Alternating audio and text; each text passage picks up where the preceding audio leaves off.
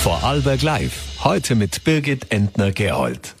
Wir werden mehr arbeiten müssen, nicht weniger. Das sagt Wirtschaftskammer-Generalsekretär und ÖVP-Nationalratsabgeordneter Karl-Heinz Kopf. Herzlich willkommen bei einer neuen Ausgabe von Vorarlberg Live. Es ist Montag, der 14. August und wir setzen unsere Interviewserie mit den Vorarlberger Nationalratsabgeordneten fort. Zu Gast ist heute eben Karl-Heinz Kopf. Er sitzt seit Herbst 1994 durchgehend im Nationalrat, war für die ÖVP bereits Clubobmann und auch der zweite Nationalratspräsident. Nun ist er neben seinem Mandat im Nationalrat auch als Generalsekretär in der Wirtschaftskammer Österreich tätig und 2024 möchte er sich aus der Politik dann endgültig zurückziehen. Grund genug, um heute eine erste Bilanz zu ziehen, aber auch um auf aktuelle Themen zu blicken, zum Beispiel darauf, warum Karl-Heinz Kopf meint, dass wir in Zukunft mehr arbeiten müssen. Einen schönen guten Abend. Grüß Gott, schönen Abend. Herr Kopf, Sie sind nun im Nationalrat mittlerweile der dienstälteste Abgeordnete und ähm, ziehen sich oder haben geplant, sich nach ziemlich genau 30 Jahren aus dem Parlament zurückzuziehen. Wie wehmütig ist man da? Ja, äh, einerseits äh, wehmütig, wenn man denkt, eine Welt, äh, die man jetzt äh, 30 Jahre doch mitgestalten durfte, zu verlassen.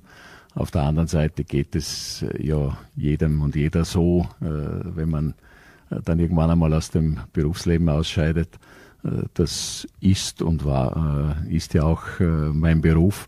Ähm, auf der anderen Seite, ja, ich bin jetzt 66, werde dann nächstes Jahr, Ende des Jahres schon über 67 sein. Ich glaube, da ist es legitim und auch richtig und vor allem, wenn man so viel auch von zu Hause weg ist, aus Vorarlberg weg ist und pendelt ständig zwischen den zwei Welten, Wien und Vorarlberg, ist es schon Zeit, mehr zu Hause zu sein. Und darauf freue ich mich. 30 Jahre im Berufsleben, da ändert sich in allen Branchen vieles in 30 Jahren. Was hat sich denn im politischen Geschäft am meisten geändert? Naja, es, äh, ich bin auch ins, ins Parlament gekommen, da war, äh, hat es eine große Koalition gegeben von äh, SPÖ und ÖVP, wir viele Jahre, um nicht zu sagen Jahrzehnte. Ähm, da hat es allein schon diese Wechsel dann gegeben, 99, 2000 äh, zur FPÖ, dann BZÖ, dann wieder zurück zur SPÖ, dann wieder ähm, jetzt mit den äh, mit der FPÖ noch einmal, dann mit den Grünen. Also allein schon äh, die Zusammenstellung der Koalition war jedes Mal äh, anders. Ähm, ja, was hat sich getan? Es ist alles halt auch viel schnelllebiger, viel transparenter, viel äh, ja, schneller geworden und, und ich habe gerade vor ein äh, paar Tagen noch mit äh, meiner ehemaligen Nationalratspräsidentenkollegin Doris Bures gesprochen, weil man so ein bisschen den Eindruck hat äh, oder gemeinhin hat, es sei härter geworden in der Auseinandersetzung, es sei wir sind dann eher, eher doch zur Erkenntnis gekommen, naja, es hat immer harte Auseinandersetzungen gegeben. Vielleicht, dass die sozialen Medien heute natürlich manche soll ich sagen, Hemmungen fallen lassen und dort Auseinandersetzungen stattfinden, die vielleicht so auf der persönlichen Ebene nicht waren. Das verändert die Politik schon ein Stück weit. Aber unterm Strich, äh, ja, ist die Arbeit jetzt auch nicht so viel anders geworden. Sie haben die zahlreichen Koalitionen angesprochen. Welche Koalition war Ihnen denn am liebsten? ähm, ja, es hat, no na, ich meine, zwei äh, Koalitionspartner leben in der Regel in zwei unterschiedlichen Welten, äh, haben ihre eigenen Weltanschauungen, ihre eigenen äh, Programme und Vorstellungen. Am intensivsten war es mit Sicherheit in der Koalition von, von 2008 bis 2013, wie ich Clubobmann war und natürlich alle Themen ständig mit meinem Vis-à-vis, -vis, mit dem Josef Schaap zu bearbeiten hatte. Äh, das war die intensivste Zeit und äh, sie war irrsinnig herausfordernd, aber natürlich vom Gestaltungs, äh, von der Gestaltungsmöglichkeit auch am, am, am stärksten. Es hat jede, jede Koalition ihre, ihre schönen Seiten, ihre anderen Seiten.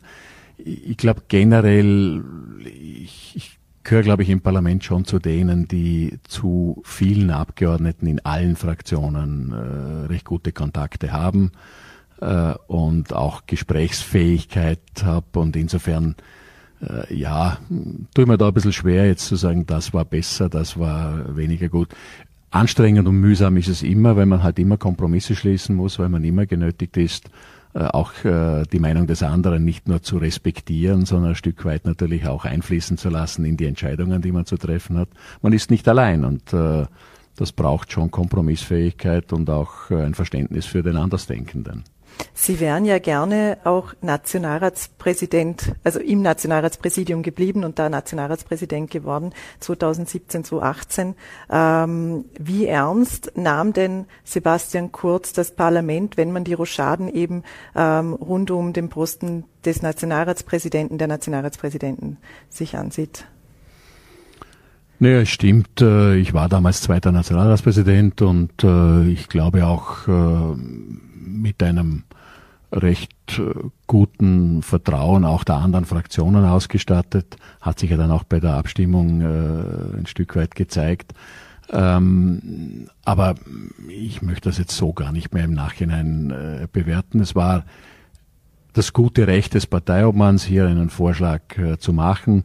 Ich habe immer gesagt, Sebastian Kurz hat es ja letzten Endes auch zur Wege gebracht, dass die ÖVP dieses fulminante Wahlergebnis damals zustande gebracht hat und ihr der erste Präsident äh, zugefallen ist. Vorher war es der zweite. Wer weiß, ob es nicht der dritte geworden wäre. Äh, insofern, ja, dieses Recht stand ihm zu und äh, ich hatte das zu respektieren. Und ähm, ich muss sagen, die Aufgabe, die dann danach auf mich zugekommen ist mit dem Generalsekretär in der Wirtschaftskammer, die mache ich auch sehr gerne, fühle mich sehr wohl, lässt sich auch mit dem Mandat sehr gut äh, kombinieren. Insofern äh, überhaupt kein Groll, äh, das ist gegessen.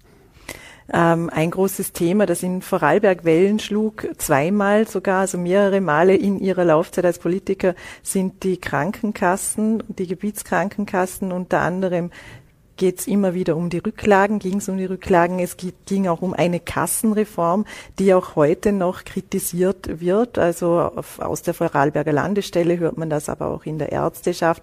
Würden Sie rückblickend dieser Kassenreform nochmals so zustimmen? Naja, wir haben ja eine sehr unterschiedliche äh, Struktur der verschiedenen Kassen. Es ist ja nicht nur die, die Gebietskrankenkasse oder jetzt die ÖGK, die war dezentral organisiert mit neuen Landeskassen, aber wir haben daneben ja auch die Beamtenversicherung, wir haben die, die Selbstständigenversicherung, also die frühere SVA, wir haben die SVB der Bauern, das waren alles damals schon vor der Kassenreform zentralistisch, also mit einer also als eine Organisation mit Sitz in Wien organisierte äh, Kassen. Insofern war es immer etwas schwierig, äh, bei der, bei der Gesundheitsreform, die man ja vor einigen Jahren gemacht hat, vor der Kassenreform, äh, das unter einen Hut zu bringen, weil letzten Endes die Kassen ja immer die Partner auch der Landesregierungen sind, wenn es um die Angebotsplanung äh, in den Ländern geht, also Spitalsbetten versus äh, niedergelassene äh, Angebote. Und das war immer etwas schwierig. Habe ich jetzt eine Zentralstelle, muss ich ständig in Wien fragen. Äh, auf der anderen Seite habe ich wieder Landeskassen gehabt, die zu Hause entscheiden konnten. War auch nicht ganz einfach. Jetzt hat man, hat man sich für den Weg entschieden, äh, ist zu, auch die, die Gebietskrankenkassen zu zentralisieren, also gleichzuschalten wie die der Bauern, wie die der Selbstständigen, wie die der Beamten. Äh, und ja, äh, es hätte mindestens so gut funktionieren können, wenn man den umgekehrten Weg gegangen wäre. Das ist halt letzten Endes eine Entscheidung, äh, die man zu treffen hatte. Aber es war sicher nicht ganz geschickt, äh, so unterschiedliche, bei, der, bei einem Teil der Kassen eine, eine, eine bundesweite Organisation zu haben und bei den anderen eine äh, Landesorganisation, aber das einfach nicht zusammengepasst hat. Schwer zu sagen. Es äh, hat eine lange Diskussion gegeben. Ich habe mich damals auch massiv äh, eingebracht und am Schluss die Entscheidung akzeptiert. Also muss ich auch dazu stehen. Und die andere Geschichte, die Sie vielleicht ansprechen, Jahre davor, da habe ich mir dann auch erlaubt, äh, gegen die eigene Partei abzustimmen, äh, wie es darum gegangen ist, dass man die Rücklagen der damals ja selbstständigen Vorarlberger Kasse in den gemeinsamen Topf abkassieren wollte. Da habe ich ja gemeinsam mit Gottfried Feuerstein dann eh, eh dagegen gestimmt. Hat zwar nichts genutzt, aber zumindest war es ein Zeichen. Aber hat die Reform so viel gebracht, wie versprochen wurde? Ähm, Ich glaube, man kann es noch nicht wirklich äh, gut beurteilen, äh, weil viele Dinge sich am Einspielen sind. Äh, und ich glaube, es wird noch ein paar Jahre dauern, bis man ein, ein, ein Urteil fällt oder eine, ein, ein, ein Urteil abgeben kann. Aber es hat sich schon gezeigt, dass, die, dass es im Anlauf schwieriger ist, als manche geglaubt haben. Wie mächtig sind denn nun, Sie haben ja die Bundesländer angesprochen, die Bundesländer, es gab ja auch äh, in ihrer Zeit äh, 2003 bis 2005 den Österreich-Konvent für eine Staats- und Verfassungsreform. Danach ist nichts geschehen oder quasi nichts geschehen. Dann hat sich Josef Moser als Föderalismusminister nochmals an einer Reform versucht. Auch Hans-Jörg Schelling ist an einer Neuaufstellung des Finanzausgleichs äh, gescheitert. Wie mächtig sind denn die Länder, dass da gar nichts äh, passiert? Naja, man muss, äh, glaube ich, unterscheiden. Rein formal haben die Länder ja nicht allzu viel Gesetzgebungskompetenzen. Also es ist ja sehr viel äh, auf Bundesebene, ähm, ist ja in einem kleinen Land wie Österreich jetzt auch nicht weiter verwunderlich. Trotzdem ähm, gibt es wesentliche Entscheidungen, die für die Gestaltung des Lebensraumes unmittelbar, also Raumplanung und ähnliche Dinge, äh, Verkehrsgestaltung und, und, und, äh, auch im Sozialwesen, Gesundheitswesen natürlich äh, etliche Ding, äh, Kompetenzen, die für die Gestaltung des unmittelbaren Lebensraums der Menschen einfach wichtig sind. Da ist schon gut, wenn das dezentral äh, organisiert ist. Äh, es hat damals interessante Versuche gegeben, einfach zum Teil einen Abtausch zu machen, zu sagen, geben wir doch das eine oder andere zusätzlich in die Länder, dort, wo es wirklich, wie ich gesagt habe, um die Gestaltung des unmittelbaren Lebensraums der Menschen geht. Und dort, wo aber Dinge allgemeingültig geregelt werden sollten äh, und jetzt in Landeskompetenz wir es dann in Bundeskompetenz. Man war eigentlich relativ weit in dieser Bereinigung. Oft einmal kommen dann halt einfach äh, Neuwahlen dazwischen oder und dann bricht so ein Projekt ab und im Moment scheint die Kraft nicht da zu sein und der Wille nicht da zu sein, das noch einmal aufzunehmen. Aber ich glaube, im Großen und Ganzen funktioniert auch das Zusammenspiel äh, Bund, Länder äh, gar nicht so schlecht und man soll nicht unterschätzen, die informelle äh, Macht unter Anführungszeichen der Länder, der Landeshauptleute äh, ist schon nicht äh, zu unterschätzen, ist auch gut so. Äh, sie leben dort gemeinsam mit ihren Bürgermeisterinnen und Bürgermeistern dort, wo die Menschen eben zu Hause sind, äh, kennen die, die tagtäglichen Probleme äh, gut oder besser. Und dieses Zusammenspiel funktioniert an sich gut. Also, aber ja, da oder dort täte eine Bereinigung der Kompetenzen schon ganz gut. Aber grundsätzlich sehen Sie jetzt keine dringende Notwendigkeit einer großen Verfassungs- und Staatsreform. Nein, weil ich eigentlich glaube, dass die Aufgaben soweit ganz gut äh, verteilt sind. Es gäbe sicher einiges vielleicht durch eine Bereinigung so mancher Kompetenzen und Abläufe einfach eher im, in den Verwaltungsabläufen, in den, in den, äh, und das sind auch Kosten letzten Endes natürlich. Da wäre sicher einiges zu holen. Das ist schade, wenn das nicht gelingt, aber jetzt zum, was das Funktionieren und das Zusammenwirken anbelangt, bin ich nicht unzufrieden. Funktionieren äh, der Zusammenarbeit, wie geht es Ihnen denn mit den Grünen in der Koalition? Ja, ähm, an sich persönlich äh, mit vielen äh, Proponenten gut. Und äh, ich habe es vorher schon gesagt, ich meine, Koalitionen sind letzten Endes immer das Zusammentreffen von zwei oder mehreren sehr unterschiedlichen Welten. Man hat einmal die, die Metapher versucht, äh, am Beginn der, der äh, Koalition mit den Grünen äh, zu kreieren in Richtung das Beste aus beiden Welten. Ja, das klingt gut, ist aber gar nicht so einfach zu realisieren, weil es heißt halt auch immer, dass man das, was der andere für das Beste in seiner Welt hält, dann für seine Welt, in der es vielleicht nicht als das Beste erscheint, zu akzeptieren. Ich denke, letzten Endes ist eigentlich irrsinnig viel beschlossen worden und gemacht worden in dieser Koalition. Das wird leider viel zu oft, äh, jetzt nicht unter den Teppich gekehrt, aber leider viel zu oft gering geschätzt.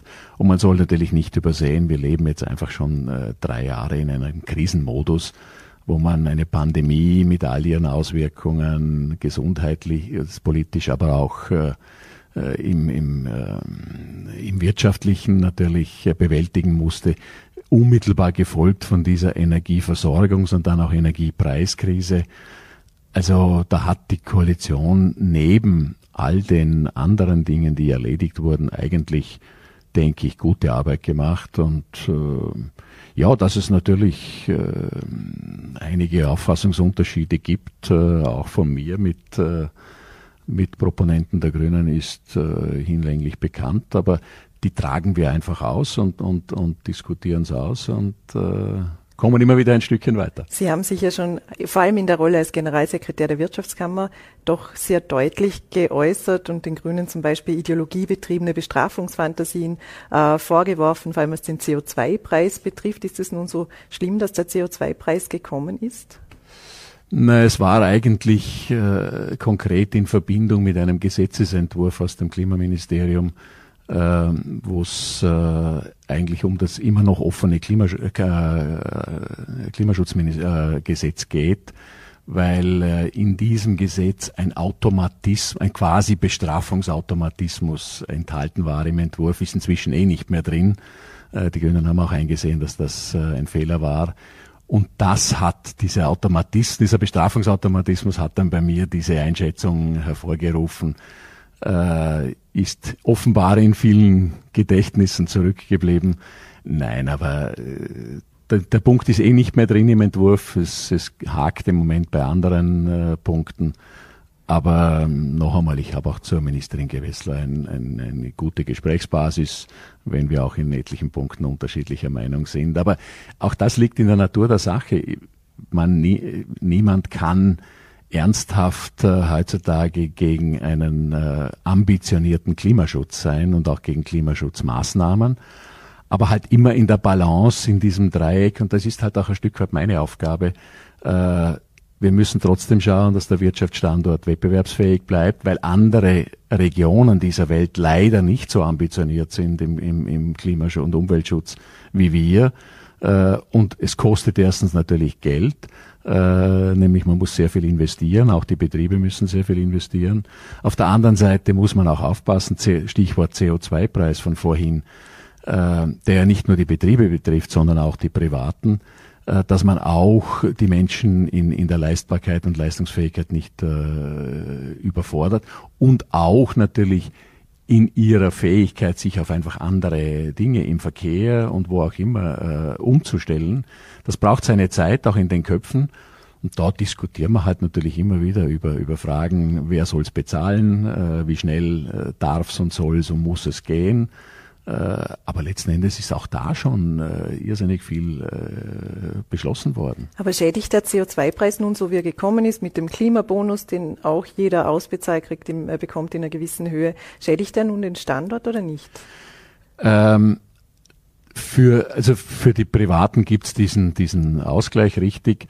Ähm, für die Betriebe äh, gibt's ja zweierlei. Es gibt ja die großen Industrieunternehmen, die äh, die, die CO2-Zertifikate ja äh, kaufen müssen, als wenn sie CO2 äh, emittieren.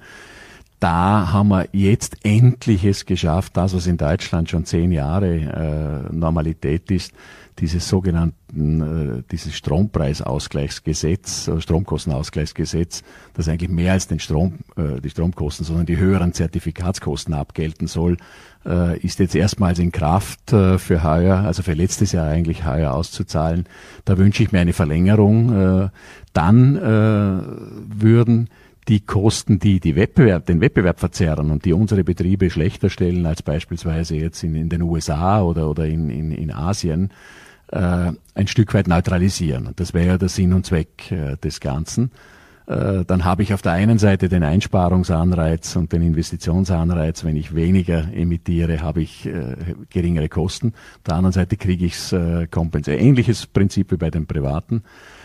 Äh, bei den äh, Betrieben unterhalb dieser Schwelle der Zertifikatspflichtigkeit, dort äh, fehlt uns eigentlich immer noch der Vorschlag des Klimaministeriums äh, für die sogenannte Härtefallregelung, also Ausgleich für jene, die energieintensiver sind äh, und nicht so schnell umstellen können. Da ist eigentlich vereinbart worden. Den CO2-Preis hat man nämlich eingeführt und die Härtefallregelung äh, für die äh, mittleren Gewerbebetriebe äh, nicht.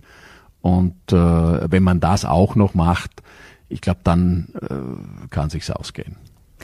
Was meinen Sie damit, so wie ich zu Beginn angesprochen habe, dass wir künftig mehr arbeiten müssen? Sie haben das so in einem Gastkommentar im Kurier formuliert. Also sollte da, sollten wir mit einer erhöhten Wochenarbeitszeit rechnen oder was passiert denn in Zukunft? Naja, man muss sich äh, anschauen, was, äh, was jetzt äh, im Augenblick, also ab, ausgehend tut das Ganze ja von der Diskussion 32-Stunden-Woche. Da äh, stellt's mir zwangsläufig die Haare auf, deswegen, weil wir derzeit etwa 200.000 Stellen in Österreich nicht besetzen können.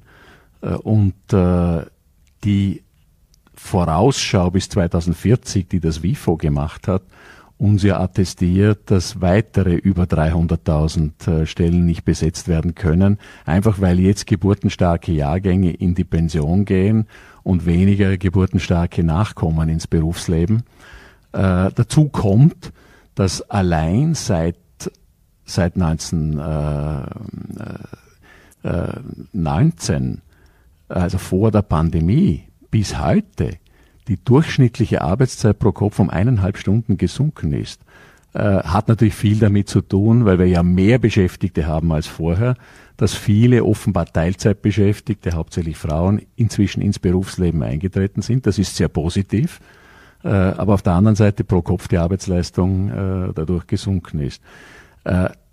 Und das Problem ist schlicht und einfach eines, wenn uns 2040 50, äh, 500.000 Arbeitskräfte fehlen werden, dann heißt das zwangsläufig, wir könnten die Wirtschaftsleistung, die wir erbringen könnten, weil wir interessante Produkte haben, innovativ sind, ähm, gute Chancen hätten, nicht realisieren, was natürlich heißt, dass auch uns letzten Endes diese Wirtschaftsleistung auch im ökonomischen fehlt und wir finanzieren nicht nur unser Leben alle äh, mit dieser Wirtschaftsleistung, wir finanzieren auch die Sozialleistungen, das Gesundheitssystem und so weiter.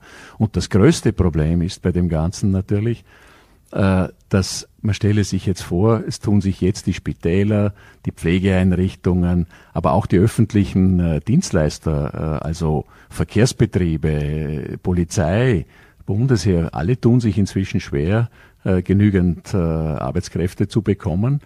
Und jetzt will man noch hergehen und diese und die Anzahl der Stunden, die diese Menschen leisten, noch äh, per Gesetz reduzieren, wie manche politische Parteien wollen. Das kann sich doch einfach nicht ausgehen. Da werden wir halt irgendwann dann auf Operationstermine noch länger warten. Dann werden wir, äh, wird die, die, dann hört sich's auf mit äh, mit äh, Zugtakt von einer halben Stunde und so weiter, weil einfach die, die Menschen nicht da sind, die diese Einrichtungen betreiben. Aber es gab auch schon entsprechende Untersuchungen in, in gewissen Bereichen, die dann ergaben, dass die Produktivität gestiegen ist. Wenn wir zum Beispiel, Beispiel nach Großbritannien blicken, ähm, wo sich dann auch Unternehmen bewusst dafür entschieden haben, ähm, dass eine geringere Stundenanzahl pro Woche Sinn macht und auch Work-Life-Balance und Zufriedenheit der Mitarbeiter verbessert. Äh, sind das keine Argumente? Na, ich verstehe, dass äh, Einzelne das probieren und ich glaube, äh, muss, man muss auch einen großen Unterschied machen. In einem reinen Produktionsbetrieb ist das Tempo nicht beliebig steigerbar. Äh, in wissensbasierten äh, Tätigkeiten äh, scheint es tatsächlich so zu sein, dass durchaus eine, diese Entschleunigung oder diese, diese Reduktion da oder dort äh, eine Produktivitätssteigerung gebracht hat. Nur, wir dürfen eines nicht übersehen. Wir haben eine völlig andere Situation als in den 80er Jahren, wo man das letzte Mal per Gesetz eine Arbeitszeit verkürzt hat. Damals hatten wir höhere Arbeitslosigkeit. Wir hatten Produktivitätssteigerungen von fast zwei Prozent pro Jahr. Äh, und heute haben wir die letzten zehn Jahre eine Produktivitätssteigerung jetzt über die gesamte Wirtschaft hinweg äh, von gerade mal einem Zehntel pro Jahr, Zehntel Prozent pro Jahr. Das heißt praktisch keine Produktivitätssteigerungen mehr. Und eines muss man natürlich auch sehen, wenn jetzt einzelne Firmen, was ihr gutes Recht ist, hergehen und freiwillig eine Arbeitszeitverkürzung machen, dann heißt das zwangsläufig, sie verkleinern aber trotzdem über die gesamte Wirtschaft gesehen die verfügbare Arbeitszeit und das Arbeitsvolumen. Äh, das heißt, insgesamt fehlt dieses dann reduzierte und im Einzelfall vielleicht funktionierende äh, Arbeitszeitvolumen dann trotzdem der Gesamtwirtschaft auch wieder. Wer, wer grundsätzlich ist auch ein Argument, dass Arbeitszeitverkürzung generell auch zu mehr Gleichstellung führen würde, weil derzeit äh, vor allem Frauen Teilzeit arbeiten, Männer tun das weniger, wenn sich das etwas ausgleichen würde? Da würde ich lieber den umgekehrten Weg gehen und da sind wir eh schon bei einem äh, Lieblingsthema auch. Äh, nämlich die Erwerbsmöglichkeiten von Frauen zu erhöhen durch bessere Kinderbetreuung vor allem. Es ist halt doch immer noch, es hängt doch immer noch an den Frauen, wenn es äh, darum geht, äh, Kinder vor allem im Alter auch unter drei Jahren oder dann von drei auch bis zur Schulpflicht äh, zu betreuen. Äh, das führt ja hauptsächlich zu, zur Teilzeitarbeit auch bei Frauen oder zum Wunsch nach Teilzeit. Das nicht nur, es gibt auch viele, die das äh, ohne Betreuungspflichten freiwillig machen.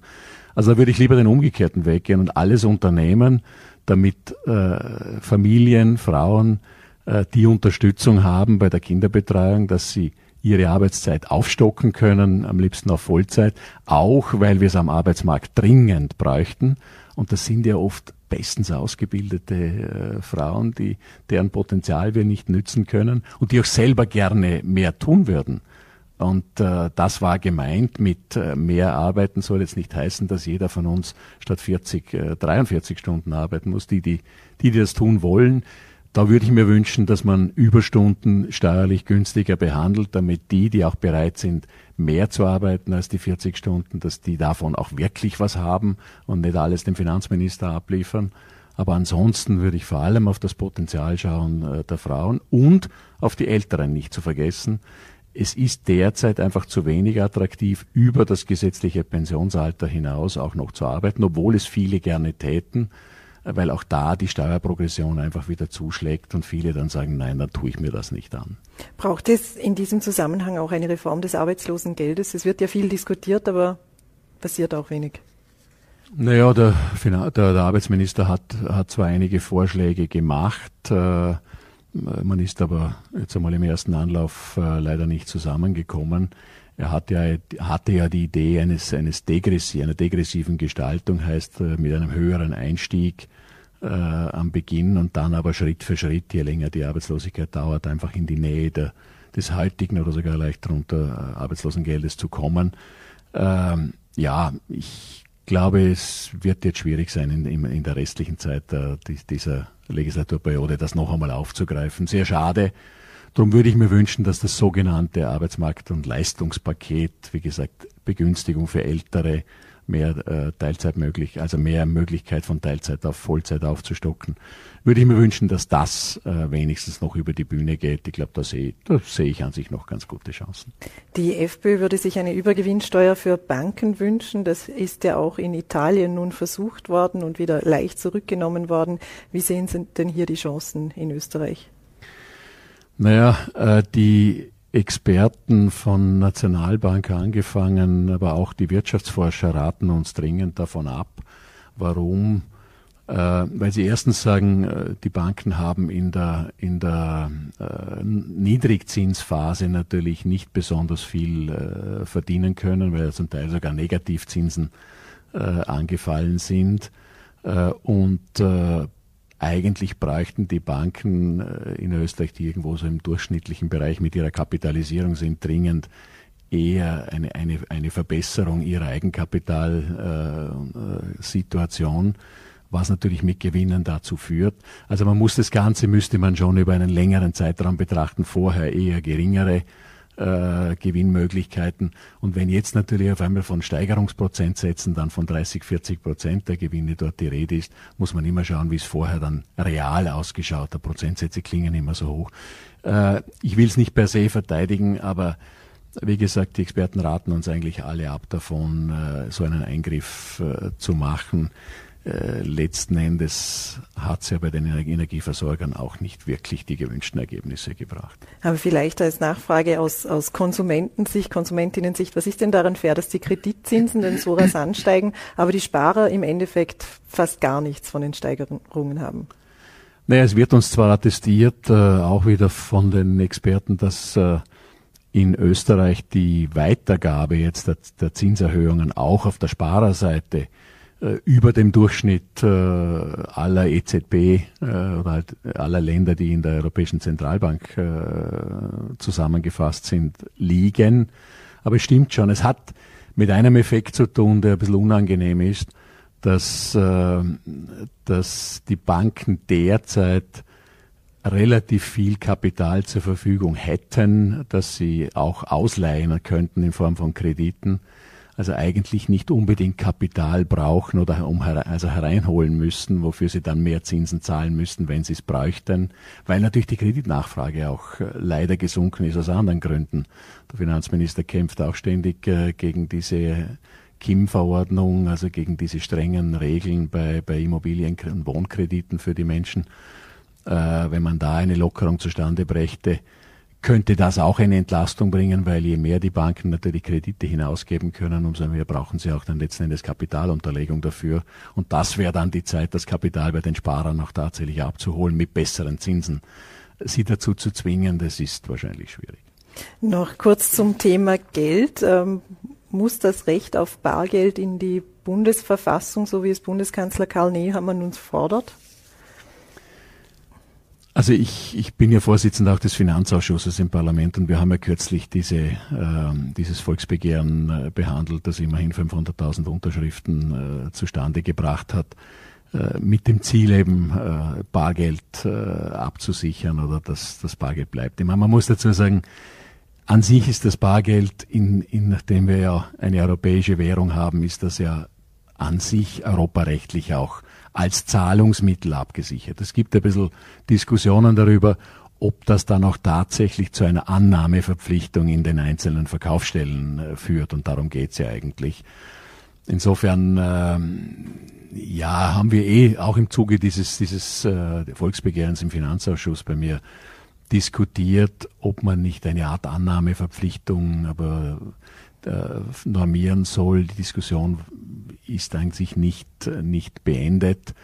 Äh, ich glaube, es war jetzt klug äh, vom Bundeskanzler zu dem Finanzminister zu beauftragen, diese Taskforce einzurichten, äh, nicht um wieder einen Arbeitskreis zu gründen, äh, sondern um tatsächlich die Experten auch hereinzuholen, sowohl von der EU wie von der Nationalbank, äh, wie auch von einzelnen Banken, um das noch einmal durchzudiskutieren und sagen, jeder von uns oder niemand denkt daran, das Bargeld abzuschaffen. Ich meine, ich bin auch selber so ein, ein Hybrid, würde ich sagen. Ich zahle relativ viel mit der Karte, aber trotzdem, ich habe hab immer Bargeld dabei, äh, weil es, ja, es gibt einfach Situationen, wo ich lieber mal Barde bezahle. Äh, und es gibt Länder, wo das fast nicht mehr üblich ist. Aber ich glaube, das sollte man den Menschen nicht wegnehmen. Und äh, die Taskforce soll ja genau das sicherstellen. Was ist der geeignete Weg, um sicherzustellen, dass die Menschen weiterhin mit Bargeld zahlen ist können, wenn sie Ist die Verfassung Ihrer Meinung nach der geeignete Weg? Ich würde das jetzt einmal in der Taskforce diskutieren wollen. Äh, man, die Verfassung ist schon ein Ort, wo man sehr grundsätzliche Dinge äh, regelt. Aber auch da werden, werden sicher, nehme ich an, den, den, den äh, Präsidenten des Verfassungsgerichtshofes mit dazu nehmen oder andere Verfassungsexperten. Äh, ich würde das einfach mal offen diskutieren wollen. Äh, und so hat es der Bundeskanzler jetzt ja auch angelegt, dass er gesagt hat, macht diese Taskforce, diskutiert das. Äh, ich werde da gerne mitdiskutieren und schauen, was der bestgeeignete Weg ist. Aber noch einmal, es geht schon darum, den Menschen die Möglichkeit weiterhin sicherzustellen, dass sie auch, wenn sie das wollen, mit Bargeld bezahlen können. Abschließend vielleicht noch, Sie wollen sich ja 2024, wie eingangs erwähnt, von Ihren politischen Funktionen zurückziehen. Gibt es auch Funktionen, die Sie behalten wollen oder legen Sie alle nieder? Äh, also ich werde auch dann äh, ungefähr zur selben Zeit in der Wirtschaftskammer äh, meine Tätigkeit als Generalsekretär äh, beenden. Das ist noch nicht, das Termin noch nicht genau festgelegt, aber wird wohl nicht viel länger äh, dauern können, sollen, wollen als äh, das Mandat im Parlament. Das würde ja bis Ende, also bis nächstes Jahr, Ende September, wenn die Wahl regulär stattfindet, äh, sein. Kann man vielleicht ein bisschen darüber hinaus. Äh, und ähm, ja, ansonsten habe ich eigentlich gar nicht mehr so viele, außer ein paar ehrenamtliche Funktionen äh, als Vizepräsident der Sporthilfe oder ähnliches, aber das äh, hat ja mit der, mit der beruflichen Tätigkeit nichts zu tun. Karl-Heinz Kopf, den danke herzlich für den Besuch bei uns im Studio. Sehr gerne, vielen Dank. Und das war es für heute mit Vorarlberg Live. Morgen sind wir, wenn Sie mögen, äh, übermorgen sind wir, wenn Sie mögen, wieder für Sie da, ab 17 Uhr auf VNRT, Voller.at und Ländle TV. Bis dahin können Sie sich ja ein wenig äh, mit Ihrer eigenen Work-Life-Balance auseinandersetzen. Am wichtigsten ist aber, bleiben Sie gesund und machen Sie es gut.